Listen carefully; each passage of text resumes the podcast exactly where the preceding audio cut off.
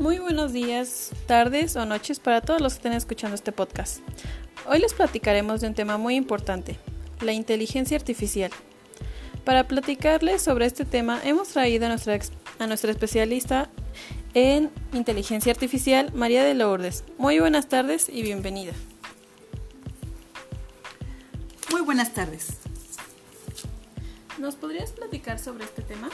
Claro, la inteligencia artificial es una disciplina científica que nació en 1956 en el Dartmouth College en Hanover, Estados Unidos, durante un curso de verano organizado por cuatro investigadores estadounidenses, John McCarthy, Marvin Minsky, Nathaniel Rochester y Claudie Shannon.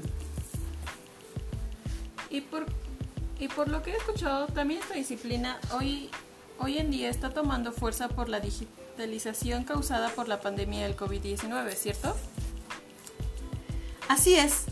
Esta transformación digital no solo se ha dado en distintos sectores y campos de la vida de los seres humanos, negocios, actividades comerciales e industriales, sino que la gestión de personas también se está adaptando.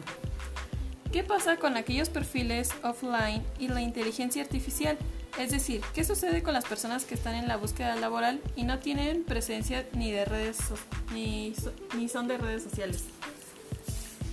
Pues a ellos se les encuentra en campo o in situ.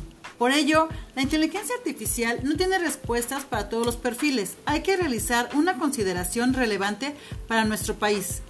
En Ecuador, según datos del INEC 2, al 2019, el 4.5 de hogares contaba con acceso a Internet y 59.2% de las personas utilizaban Internet, cifras que seguramente han aumentado a causa del COVID-19. Es decir, son más los usuarios de Internet, solo que no todos los utilizan para el mismo fin, por lo que se puede identificar que existen perfiles que se encuentran offline. Ellos requieren de entrenamiento en habilidades comunicacionales y digitales para ser insertados laboralmente. Y hasta aquí dejaremos este podcast. Esperamos que les haya gustado. Muchas gracias. Y gracias a nuestro especialista. Y hasta la próxima.